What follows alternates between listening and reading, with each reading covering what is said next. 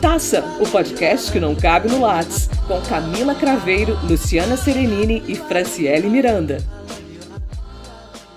Olá, sejam bem-vindos ao programa 34 do Meia Taça. Eu sou Franciele Miranda. Vou começar o, episódio com alguns números importantes para dimensionar a gravidade da discussão que pretendemos levantar. 51,7% da população brasileira é composta de mulheres.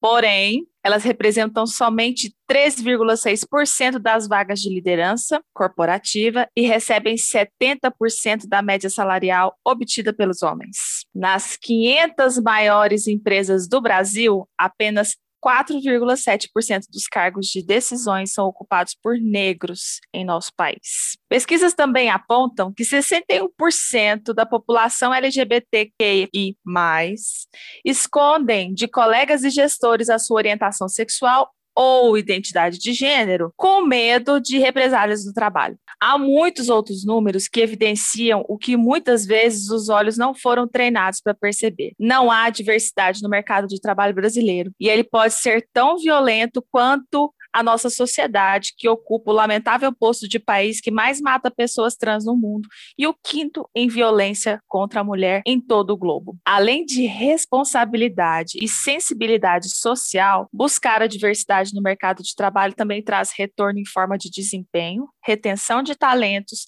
e lucratividade para as organizações. E é sobre isso que vamos conversar com a nossa convidada de hoje, Ana Carolina Marques. Seja bem-vinda, Ana Carolina. Obrigada. Nossa, é um prazer estar aqui com vocês. Oi, Lu. Hoje somos só eu e Luciana Serenini, que a Camila está cuidando do baby. Exatamente, gente. E a gente está aqui para uma pauta super bacana. E como sempre, a gente já estava conversando antes de começar a gravar e o papo foi ótimo.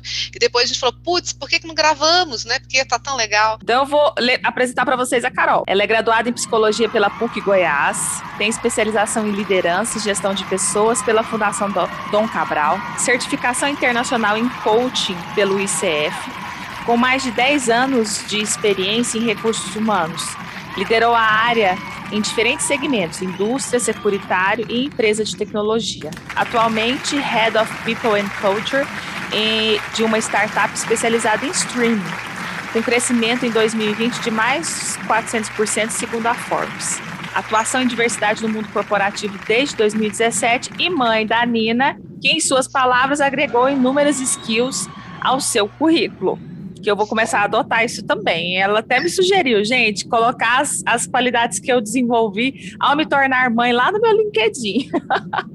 Carol, a bola tá com você e a Lu já quer começar fazendo pergunta. Quero lá, sim, então. Carol, porque antes de começar a gravação do episódio, a gente já teve um papo ótimo. Eu não conhecia a Carol, mas já fiquei amiga de infância, né? E, e aí, Carol, eu fiquei, eu tenho muita curiosidade de saber como é que você começou a trabalhar com diversidade no segmento de RH, nessa sua caminhada profissional. É muito importante dizer que eu sou uma pessoa idealista desde sempre. Eu sempre quis fazer parte de uma mudança do mundo. Eu não sabia nem o que eu queria mudar, mas eu tinha certeza que eu queria mudar alguma coisa, desde sempre. Por isso que a minha primeira experiência profissional foi ainda na área da política, porque eu lembro que eu estava na escola e escutei uma frase de uma pessoa que foi lá dar uma palestra. Ele falou assim: se você não gosta de política, você é comandado por quem gosta. Eu falei, tá aí, é isso, eu vou entrar na política porque eu vou mudar o mundo. Enfim, a gente não preciso nem de muitos detalhes para explicar que não era esse o caminho. E aí, nesses vários caminhos da vida, eu acabei me formando, é, virei psicóloga, entrei no RH e fiz uma carreira bem tradicional, até que eu tive a oportunidade. É, eu trabalhava numa empresa da qual eu tenho muito, muito orgulho de, de ter trabalhado. Eu falo que é onde eu realmente virei gente grande, eu tenho muito amor por essa empresa, mas a gente passou por uma situação que a gente não contratou uma jovem aprendiz trans, porque na época época, a empresa alegou que a gente não tinha banheiro para ela. E aquilo me tocou assim muito profundamente. Falei, nossa, a gente vai deixar de contratar uma pessoa porque não, não tem banheiro para ela, como assim? E algumas outras situações que eu passei ainda nessa empresa com relação à diversidade, a dificuldade de promover alguém porque era gay. E assim, sinceramente, a gente não pode nem falar, ah, ela tá errada, errada, errada ela tá, mas não a gente não pode condenar, porque é como a grande maioria pensa, por isso esses números que a Fran trouxe. Mas isso me incomodou e, assim, realmente mexeu muito comigo. E aí eu saí da empresa e resolvi vir para São Paulo. Eu falei, nossa, eu quero trabalhar com isso. Eu não entendia direito, assim, era muito essa coisa de seguir o seu, o seu feeling, o seu instinto. O Steve Jobs fala muito bem isso naquele discurso que ele fez para Stanford, que ficou famosíssimo, tem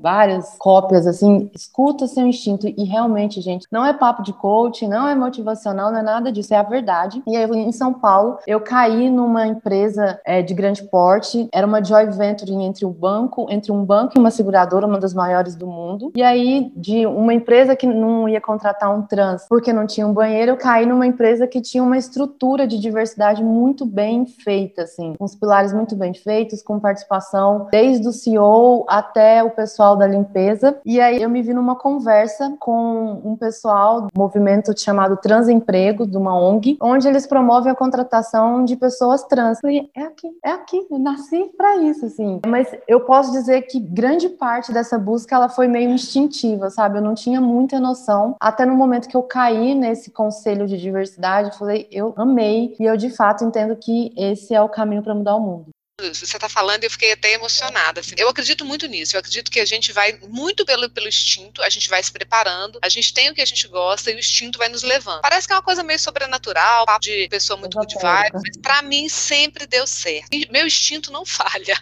Eu acredito que as pessoas devem ouvir mais o seu instinto. E aí eu te pergunto, vendo você falar, eu sei que você saiu de um mercado muito pequeno, foi para um mercado que tem muita. está em ebulição nesse sentido, mas que a gente ainda vê. Essa semana, na sexta-feira, eu fiz uma live com uma ex-aluna de publicidade. Vou até entrar nesse tópico aqui porque eu achei que cabe com o que você falou. Ela saiu de Goiânia e foi para São Paulo. Ela é uma menina de 26 anos, vai fazer, é, vai fazer 27, formou há 4 anos, mas já está atuando na área que, dela, que é direção de arte, há um bom tempo. E ela comentou, falou: olha, foi muito difícil para uma mulher na nossa área, que é a área da comunicação, conseguir se posicionar dentro de um departamento que é um departamento historicamente construído por atitudes machistas e um departamento feito por homens, por vários motivos, né? Que ela acha, e eu também acho que são os mesmos até hoje. Quem trabalhando na direção de arte sempre aponta onde, ah, já planejou, já pensou, já tem briefing, vai sair. Vai sair, então vai demorar mais tempo, vai virar noite, vai ficar. E aí, não, mulher não pode. Mulher não dá conta, porque mulher tem filho, né, e etc. Então, mulher não vai virar noite, mulher não vai ficar ali com os caras comendo pizza de madrugada, porque o filho pode ficar doente, etc, etc. Resumidamente, ela foi para São Paulo, conseguiu enfrentar isso aqui, chegou à direção de arte, chegou a São Paulo. Porém, ela diz o seguinte: a gente conversando, eu falei, Ana, e aí, como é que é? São Paulo melhorou essa situação? Porque, inclusive, ela tinha algumas iniciativas para tentar ajudar as meninas em Goiânia a se interessarem mais pela área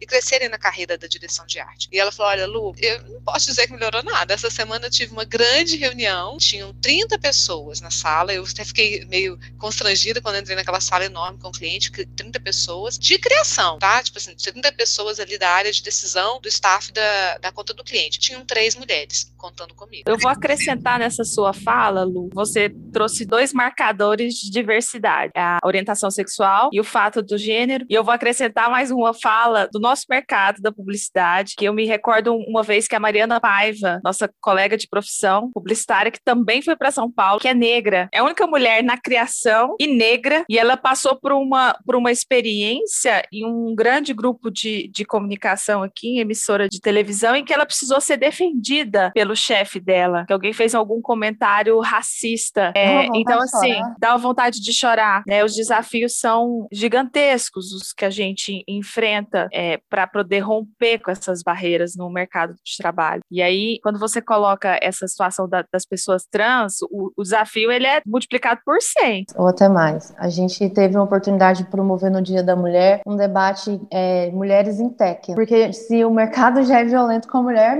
o mercado tech ele, é, ele segrega ainda mais, assim. É muito raro existir. E aí a gente fez um bate-papo super legal só com meninas em tech e uma delas era trans. Ela é uma desenvolvedora front-end. E aí fizeram a seguinte pergunta para ela: o que você acha dessa, das empresas que promovem a inclusão de trans? Porque muitas vezes é só para ficar bonito na foto, né? Ela não é real. E aí ela falou assim: eu acho muito legal, mas não muda nada, porque o que vocês estão fazendo é pegando as peças que já estão no jogo e mexendo. Então, eu já tô aqui, eu já passei por essa inclusão, então vocês vão me tirar de uma empresa X para ir para uma empresa Y. Eu quero ver as empresas que vão lá e vão tirar as, as meninas da, da rua mesmo, da prostituição, porque a gente já, é, já se sabe que é onde está mais, mais de 90% dos trans é na prostituição e a expectativa de vida deles é imensamente menor do que a nossa. Nós não somos, eu não sou trans, né, eu sou cis heteronormativa, então a expectativa de vida da, dos trans é 33 anos de idade. Então ela falou assim: mexer as peças que já tá, já estão no tabuleiro é legal, mas eu quero ver quem vai mexer lá na ponta. Isso que é a provocação, que realmente faz a gente pensar em como a gente ainda engatinha, né? Como a gente ainda tem um caminho. Me embarga a voz ouvir esses números e olhar para esse cenário. acho que a gente tem que ter um desejo, uma paixão muito grande pela vida, um desejo, uma crença muito grande é, numa força superior e no, na capacidade de mudança do ser humano, na nossa própria capacidade de realização, para a gente enfrentar. Assim, acho que somos três mulheres idealistas, eu vou dizer quatro, porque a Camila está aqui, ela,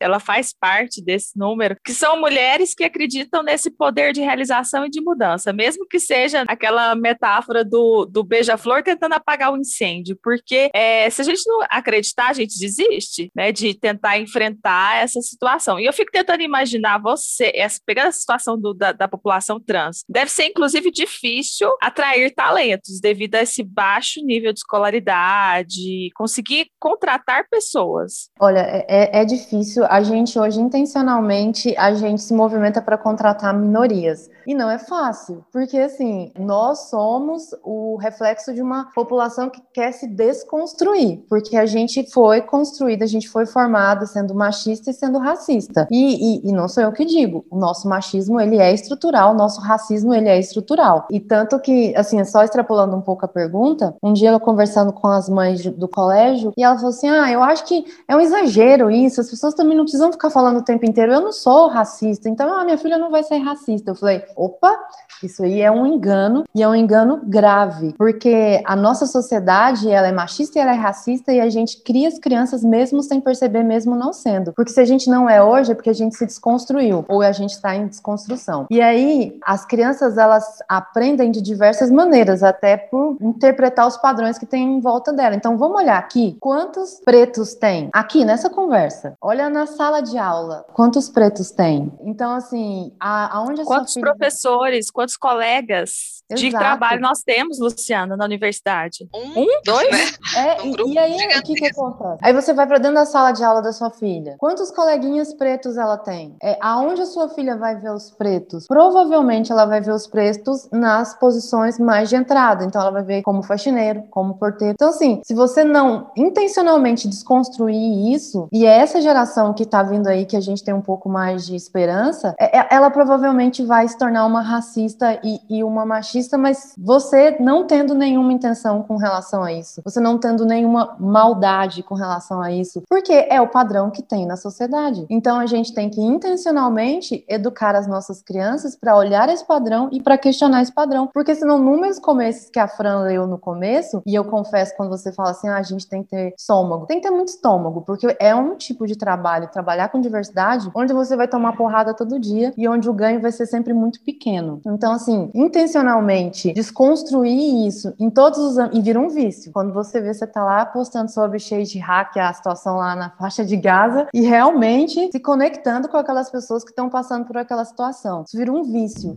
mas é uma questão de construção de modelo mental. Carol, a gente tinha uma pergunta aqui que era para te, te, questionar sobre os desafios da prática, mas você já está expondo os desafios, né? E aí é porque, na verdade, para você conseguir trazer a diversidade para dentro das empresas, que aí é o foco que a gente está colocando aqui para o trabalho, né? Conscientizar as pessoas, você precisa ter toda uma conscientização, não só de conseguir buscar essas pessoas, o, o, acesso delas, que aí o acesso desde a educação e tudo mais é muito mais dificultado por uma série de situações, que aí são situações que vão aí na interseccionalidade, né, que passa pela classe social e tudo mais, né, e vai para a educação, acesso à escola e tudo mais, é, mas que também tem a ver com a luta dentro das empresas, né, a luta por você fazer com que os CEOs, os proprietários, as pessoas entendam dessa, dessa necessidade e entendam que esse machismo estrutural, esse preconceito estrutural no geral que a gente tem, né? E aí rompe os padrões somente de contra a mulher, etc. Vai para todas as minorias. Vou dizer aqui, eu não gosto do termo, mas tem que ser. Acho que é o melhor termo ainda é ser colocar. poder, né? A gente tem que só pensar isso. isso. É, esse termo Exatamente. minoria maioria, a gente está falando de poder, de fato. Isso, isso, Carol. E assim, porque sempre a gente tem que explicar, eu tô falando de poder, não é numérico. Tem que trabalhar com a cabeça do, das, dessas pessoas que vão recebê-los também, inclusive. Porque muitas vezes a pessoa chega na empresa, a empresa tem um projeto, tem um projeto para poder ter é, a possibilidade de agregar diversidade, um, um, projeto político, que eu acho justíssimo, e quando chega lá dentro não tem condição. Você enfrenta essa dificuldade também? Com certeza. E aí é muito legal a gente falar, não é o caso da empresa que eu trabalho hoje, e eu sou muito sincera. Se fosse, eu falaria, é, mas eu vejo muita, muita, muita empresa trabalhando diversidade para ficar bonito na foto, porque realmente falar de diversidade hoje é muito cool. Eu não sei como realmente é no Centro-Oeste, mas aqui no Sudeste é muito, muito cool falar de diversidade. É muito sexy. Então, assim, é legal as empresas se posicionarem assim. Então, aí a gente tem dois cenários. A gente tem um cenário atrair a minoria, e aí a gente está falando a minoria de poder realmente, não tem como dizer que não é, porque senão a gente não teria um, um país tão violento com as minorias assim. É, Atraí-los e falar assim: podem vir para cá, porque aqui vocês vão ser completamente respeitados, e aí a gente passa um nível da diversidade para a inclusão, né? Porque diversidade, eu vi essa frase uma vez, eu adorei, é, de, um, de um dos professores da Hyper Island, é muito legal. Ele falou assim: diversidade é quando você convida alguém para festa, inclusão é quando você chama ela para dançar. Então a gente ainda está muito na fase do vem para festa, vem para festa. E é válido, para mim qualquer movimento já é válido. Então quando a gente fala, a gente tem que passar por uma questão de educação dentro da empresa muito séria. Por quê? Porque é, a, a empresa é um reflexo da sociedade. Então, sim, se a sociedade segrega, as empresas também segregam. Mas, gente, o que a gente tem que pôr, também entender que existem pessoas interessadas em mudar essa realidade, existem pessoas interessadas em colocar um tijolinho ali para que o mundo seja melhor, na construção de um mundo melhor. A gente educa o boarding, a gente educa até a, a, a ponta para que a gente receba essa diversidade. E é uma educação, assim, muito básica. É igual criança, né? Quando você chega para uma criança e fala assim, quanto que é 2 mais 2? E ela vai falar assim, o que é 2 mais 2? É muito abstrato. Aí você tem que ir lá e colocar quatro quadradinhos na mão dela para ela entender, para ela pegar. Então, assim, a melhor forma que a gente tem que educar é abrindo as portas para a gente conviver com a diferença. Porque quando a gente convive com a diferença, que a gente vai encontrar a similaridade. E é pela similaridade que a gente se conecta. Sempre é pela similaridade. Não adianta a gente querer forçar, achar que é pela diferença. Então, o abrir as portas da empresa, a educação das pessoas, é para que elas entendam que há muita similaridade ali. No final, assim, é todo mundo. Eu não gosto muito da perspectiva do Morgan Freeman, mas é todo mundo ser humano. E aí a gente começa a mudar é, a lente. Eu não gosto muito da perspectiva que a gente tem que abaixar a régua. A gente não tem que abaixar a régua. A gente muda o olhar da skill que a gente vai exigir. Por exemplo, quando a gente pensa assim na numa skill técnica, óbvio que a população negra que não teve tanto acesso a uma educação é, de, de, de ponta e de qualidade, como a maioria da população branca, é, é, a, a, skill técnica dessa pessoa pode ser um pouco abaixo, mas a skill comportamental dessa pessoa, a resiliência dessa pessoa, a habilidade de se comunicar, a, a, a garra e a força, ela pode ser muitas vezes maior. Então, assim, a gente não baixa a régua, a gente muda o olhar, a gente muda o foco. E é esse que é o importante. E é aí que mostra, que vive muita educação do o que, que você quer para sua empresa. Porque, gente, skill técnica, hard skill, a gente ensina. E assim, computador tá aí, a tecnologia tá aí para ajudar a gente. Agora, soft skill, essa coisa do humano, e que cada vez mais se torna mais caro e mais desejado, e não sou eu que estou dizendo, Fórum Econômico Mundial aí tem pesquisas desde 2005 apontando para isso, ela é muito desejada. E aí a gente começa a ver o valor agregado dessas minorias, porque isso aí a galera tá dando lição. Vai falar que nós, mulheres aqui, a gente sabe muito mais de resiliência. Quando a gente fala que ser mãe é uma skill, a gente está falando de, olha, eu sei gerenciar uma pessoa que não vai me passar todas as informações, eu sou, eu consigo gerenciar várias atividades, eu consigo gerenciar o caos, é, eu consigo me organizar, eu consigo é, liderar pelo exemplo. Isso é, é, é uma, uma, série de competências que quem não passou por isso não sabe. Então é isso, a gente muda o olhar, a gente muda. Adorei, hein? Essa de gerenciar o ser humano que não vai passar todas as informações. Pois é, Foi a melhor fala que eu vi hoje essa manhã. Entendi o que você quis dizer. E entendeu mesmo. Entendi, entendi. Ô, Carol, olha para fazer Ó, antes da Fran fazer a pergunta que ela vai falar, eu vou fazer uma coisa rapidão, Fran, é só um comentário que assim que eu acho, aí eu vou vocês vão, falar, vão de novo pensar, nossa, mas ela é muito good vibes, né? Mas eu acho que essa até essa questão da gente dizer assim, ó, é porque é um skill da mãe é, gerenciar o caos, isso que a gente riu e achou verdade tal e tudo mais, e, né, e fazer mil coisas ao mesmo tempo, e cuidar bem de uma outra pessoa, até isso eu acho que a gente tem que mudar a régua, mudar o foco, perdão, não a régua, daqui a pouco, e deixar de achar que isso é uma qualidade feminina, porque a gente carrega isso como assim uma ancestralidade, né? Nossa, é porque a mulher cuida melhor, então ela gerencia melhor o caos, ela consegue entender melhor.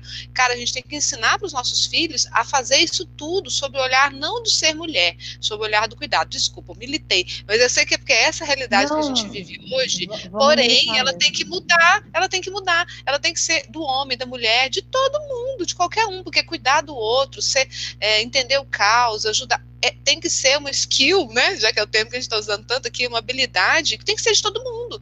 Tem que deixar de ser feminino. Né? Hoje é a mulher que é colocada, é ela é cuida do filho, hoje ela é a cuidadora. Mas quem diz que tem que ser só a mulher, né? É, acho que o homem tem que começar a aprender isso, né? Qualquer pessoa tem que é, começar a aprender. É, aí por isso que eu brinquei, falei, foi meio militância, mas é meio um sonho, aquilo que você colocou no começo, né, Carol? Eu sonho em mudar o mundo. Eu sonho daqui a pouco a gente não tem que pensar que isso é uma habilidade feminina. É, a gente, mas é justamente esse é um ponto importantíssimo, Lu. A gente, eu luto muito para que minha filha não precise lutar. É por isso que eu luto. Então, assim, e aí você fala, ah, desculpa a militância, eu, eu, eu milito mesmo, milito abertamente, e eu não tenho vergonha, sabe por quê? Porque para ser militante você tem que estudar muito. Você tem que, você tem que ter muito conhecimento, você tem que ter muita bagagem em falar assim, vem cá, meu filho, senta aqui, deixa eu te contar aqui, por que, que eu tô defendendo que a mulher, que o negro. Que Gente, o eu milito no parquinho. Eu tava, eu tava recomendando Bell Hooks e Gail Rubens três dias atrás ali no parquinho para minhas vizinhas. E elas interessadas. Tá tudo certo, entendeu? Faz parte, é isso que a Carol falou. A gente estuda muito. Senta aqui, vamos conversar. Quando a Carol falou de educação, eu lembrei de uma situação que eu vivenciei em 2010, quando eu coordenava uma agência, uma das agências experimentais em uma das faculdades que eu trabalhava na época, que foi o seguinte: era uma equipe grande, eu era coordenadora da agência, e eu tinha um rapaz que, que ele era que ele era gay e uma graça, um menino fofo fofo, e aí a gente tinha um, um, uma demanda que nós iríamos montar um stand da universidade no FICA, no Festival Internacional de Cinema Ambiental em Goiás, na cidade de Goiás. E aí ele foi, a gente tinha, as pessoas podiam se prontificar, quem queria ir para o stand da universidade. E aí ele foi o primeiro a se prontificar. E aí teria que o grupo ia ter que dormir durante os dias do festival lá. Foi ele se oferecer para ir, ninguém mais quis ir com ele. E a equipe não quis ir. E aí, o que mais que começou a acontecer lá dentro da agência? Plano de fundo do computador dele era uma foto da Sandy. É, alguém foi lá e mudou o plano de fundo, ele foi e colocou de novo, e aí, é, aí alguém pintou a tela dele com, com leak paper, com corretivo, tinta de corretivo. E aí eu fiquei assim meio sem saber como lidar com aquela situação. Na época eu cursava a disciplina de gênero e sexualidade no, enquanto aluna especial do mestrado em antropologia, com o professor Luiz Melo, maravilhoso. Essa disciplina foi um divisor de águas na minha vida. E ele sempre fazia uma roda de conversa no início da aula antes de da gente começar a debater o texto, assim, para a gente trazer assuntos, reflexões, aprendizados, eu falei assim, olha, eu queria trazer uma situação para vocês que eu não estou sabendo como lidar. Até porque em 2010 o assunto não era tão quente quanto hoje, né? 11 anos depois. É, eu eu estou lidando com essa situação, eu não sei o que fazer, porque eu não quero apontar o dedo na, na frente dos meninos, mas eu preciso educar, eu sou professora muito mais do que uma gestora. Aí ele falou assim, vamos inventar um cliente fictício aqui, é uma agência de publicidade, deixa eu ser cliente de vocês, vai ter aí o 17 de maio, o Dia Internacional de Combate à Homofobia, deixa eu ser o cliente de vocês. Traz a equipe, eles vão me entrevistar, a gente vai fazer uma campanha. Gente, o efeito foi melhor que qualquer palestrinha. Foi incrível. Primeiro, quando eu soltei o briefing, o atendimento foi lá e brifou aquela coisa da agência, né? Foi lá, brifou, trouxe o briefing. Aí eu cheguei à tarde lá na agência, o silêncio imperava. E o que está acontecendo aqui? Professor, nós estamos bloqueados, a gente não consegue fazer isso aqui. A gente não consegue fazer essa campanha de combate à homofobia. Eu vou repetir, 11 anos atrás, gente. Eles estavam travados. Então, eu tive que fazer um, aquele brainstorm, bater um papo com a turma não foi suficiente. Aí a gente teve que ler texto, estudar. O Luiz voltou, conversou com os meninos. eles fizeram uma campanha fictícia, brilhante. Resolveu o problema. Resolveu Tô chocada, o problema. Não, porque tudo bem, 11 anos é um tempo razoável, né? Mas a, o assunto já estava assim, há, há, um bom tempo na roda, né? É, Mas isso aconteceu dentro de uma agência experimental, de um curso de publicidade de uma universidade goiana. Eu precisei fazer esse tipo de intervenção. Mas o importante é que funcionou, que naquele caso ali faltava, era educação, era possibilidade de, de, de reflexão né? E possibilidade de, de, aprendizado. E eu imagino que a Carol, por que, que eu trouxe esse exemplo? Eu, na condição de professora, que acredita na capacidade de aprendizado do ser humano, utilizando ali uma metodologia que não era agressiva, de apontar os erros de ninguém, né? Mas de trazendo assim a reflexão, o questionamento, acolhendo as dúvidas, as dores, os preconceitos de todos, pensando assim, não é problema de vocês, é o nosso cliente, tarará, porque quando a gente coloca as pessoas na berlinda, elas se fecham. A gente chegou ali no momento em que foi um divisor divisor de águas para todo mundo, eu tenho certeza. Agora, no mundo corporativo, Carol, você tem que preparar a equipe. A educação que vai mudar o mundo, que melhora o mundo. Gente, a educação o tempo inteiro. E às vezes educa... eu gosto muito da perspectiva do lifelong learning. O que é o lifelong learning? Todo mundo aqui é um lifelong learner. A gente aprende ao longo da vida. A gente não necessariamente aprende dentro de uma sala de aula e sendo orientado. A gente aprende com o Instagram, gente. É só você direcionar o, o seu, o seu feed, os seus seguidores, para que você possa consumir conteúdos que vão te ajudar e que vão te, que vão te ensinar alguma coisa. Então, a gente, desde dicas de, de Instagram, de a gente é quase como se fosse um facilitador, assim, a gente é uma curadoria. A gente faz uma curadoria sempre e a gente vai dando dicas para a galera. Então, assim, tem esse tipo de educação, tem o tipo de educação do vamos sentar aqui e intencionalmente conversar sobre esse assunto. Então, a gente já teve bate-papo sobre mulheres, a gente já teve bate-papos sobre negros, e foi muito legal, assim, porque menos de 10% da, da, dos nossos colaboradores são pretos, e, e, tem aqueles ainda que são e que mas que não se identificam como, né? Porque a gente invisibiliza grande parte aí da população que é, são os pardos, né? Para o IBGE, até essa dificuldade, né? As pessoas falam, ah, mas eu vou falar preto ou eu vou falar negro? Eu vou falar negro e eu vou ofender. Então, assim, a, a grande maioria da, das pessoas não sabem que negros é a soma dos pardos com os pretos, ou seja, todo mundo que não é não branco. E a gente adora invisibilizar e a gente adora se branquear. Eu, por exemplo, eu sou parda, então eu sou negra. Quando eu falo isso, todo mundo assim, foi gente, peraí, é, é, é como eu me identifico. Eu, eu, te, eu, tenho, eu não tenho uma pele retinta, mas eu sou morena. Então, assim, mas é óbvio que eu sei que eu tenho muito privilégio comparado com a grande população. Então, assim, é educar é educação o tempo inteiro. A educação, assim, é orientar o tempo inteiro. Então, é chamar as pessoas, falar assim, vamos fazer um, bate-papo, vamos conversar sobre isso e vamos é, vamos dar dicas de livros, vamos discutir. A gente tem um desafio da aprendizagem, então, assim, geralmente é uma semana que a gente tem um tema e aí a, as pessoas têm que contribuir com esse tema. É, a gente tem podcast, a gente tem uma série de intervenções e a gente também procura não ser só intervenções chatas, assim, só sala de aula, só do senta aqui que eu vou te contar, te passar todo o meu saber, e não é isso, é, é, é como, eu, é como eu falei, a gente se conecta muito pela similaridade é fazer com que as pessoas se conectem com, com, aquelas, com aquele sofrimento, que se conectem com, com aquelas situações de discriminação e, e se percebam assim do para quê? Quando a gente se conecta com outro, fala, é, fica tão vazio, sabe? Discriminar é tão vazio, mas a melhor maneira que tem é colocar em, em contato. A gente está preparando uma ação agora com uma cadeirante, porque eu, eu acho que é um dos pontos ainda que a gente tem mais dificuldade e fala pouco, que é o capacitismo, né? Que é e a gente tem muita expressão capacitista, principalmente dentro das empresas. O eu não tenho braço para isso, ou por acaso tem algum problema mental, você é surdo, você é cego, são todas expressões capacitistas. E eu não tenho braço para isso é uma das que a gente mais mais repete.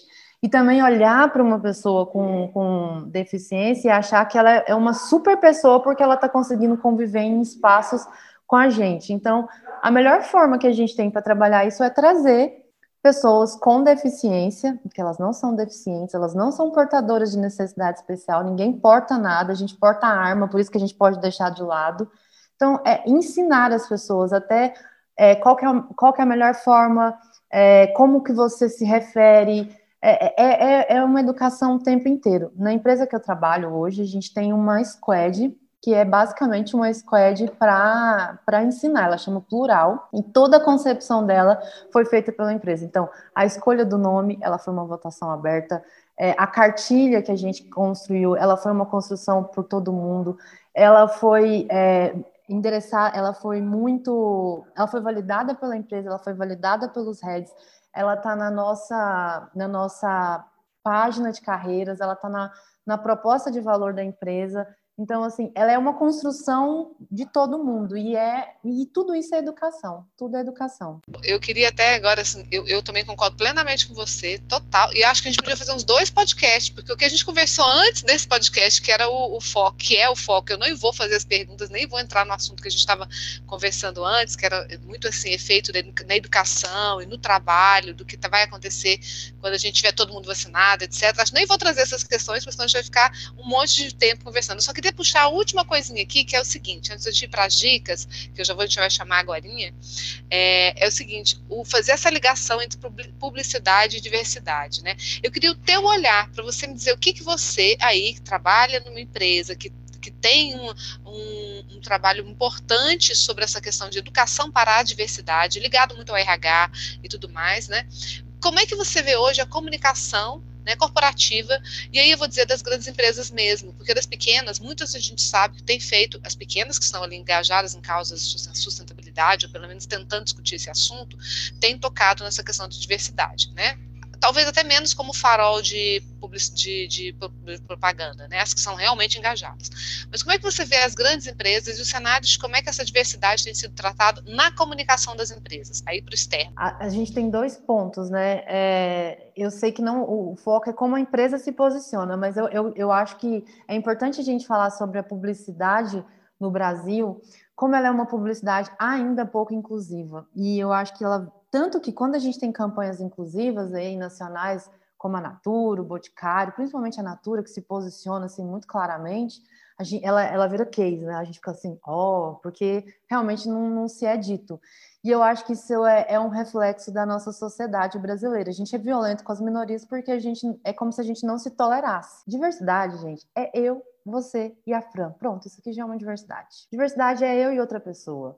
E, e, a gente, a, o brasileiro, a gente não se tolera, a gente não tolera a nossa raiz preta, a gente não tolera é, a, a, nossa maternidade, a gente não tolera é, o, o, o, o, gay, e aí a gente rechaça, e por isso que a gente é tão violento com ele. E a publicidade, ela é um reflexo disso.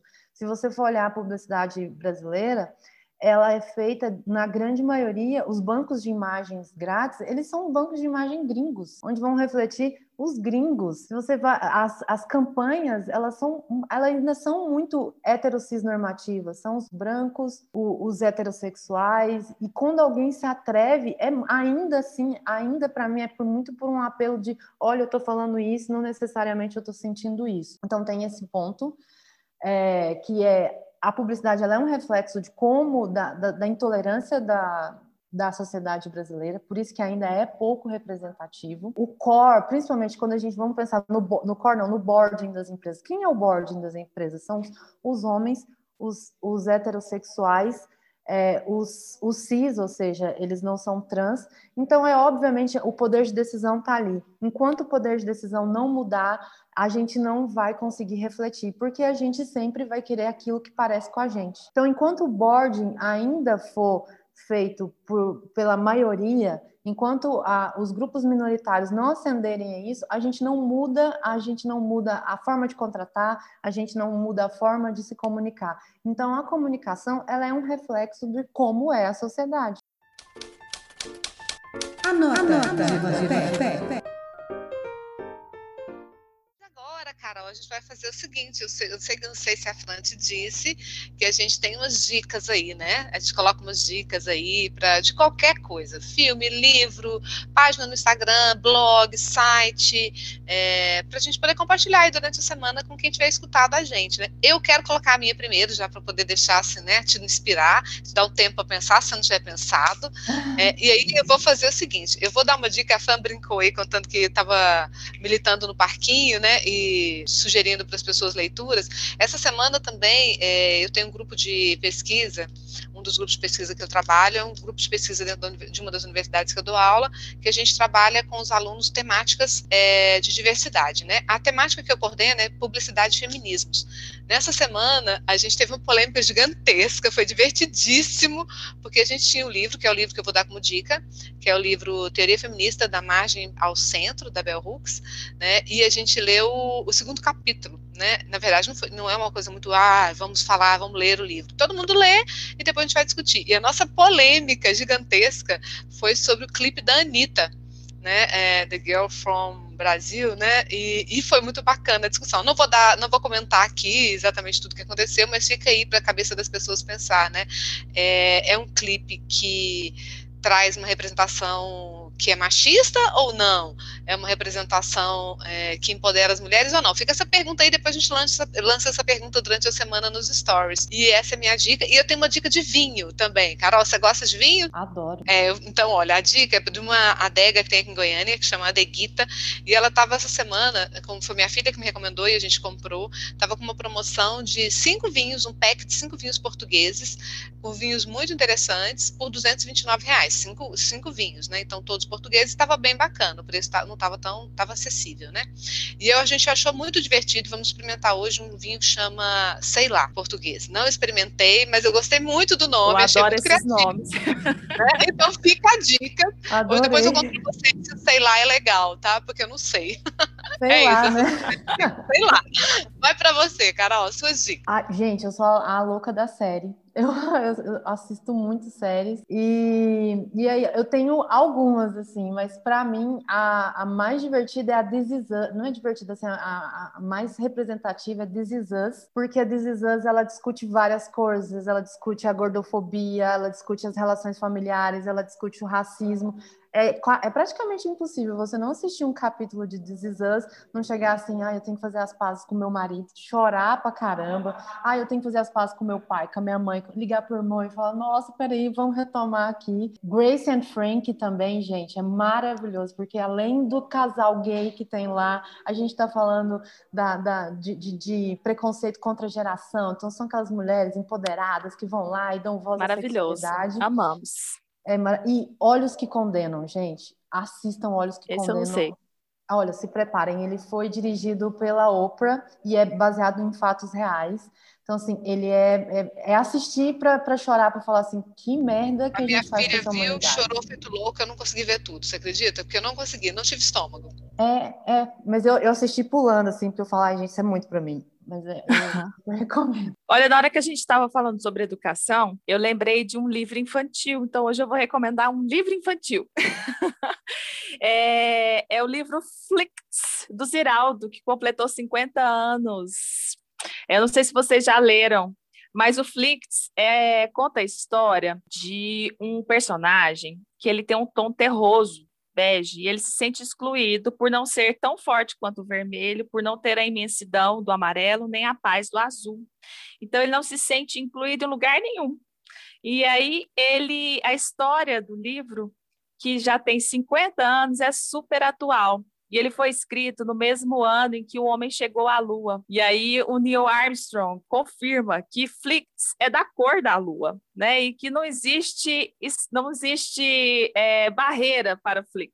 Então é um livro emblemático, atual, que mostra que a cabeça desse artista é assim maravilhosa. Eu acho que vale a pena a gente ler ler para as nossas crianças, refletir né, nessa, nessa linguagem maravilhosa que a literatura nos traz.